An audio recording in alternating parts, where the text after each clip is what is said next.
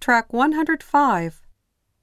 1, If you know a cyber cafe near here, can you tell me?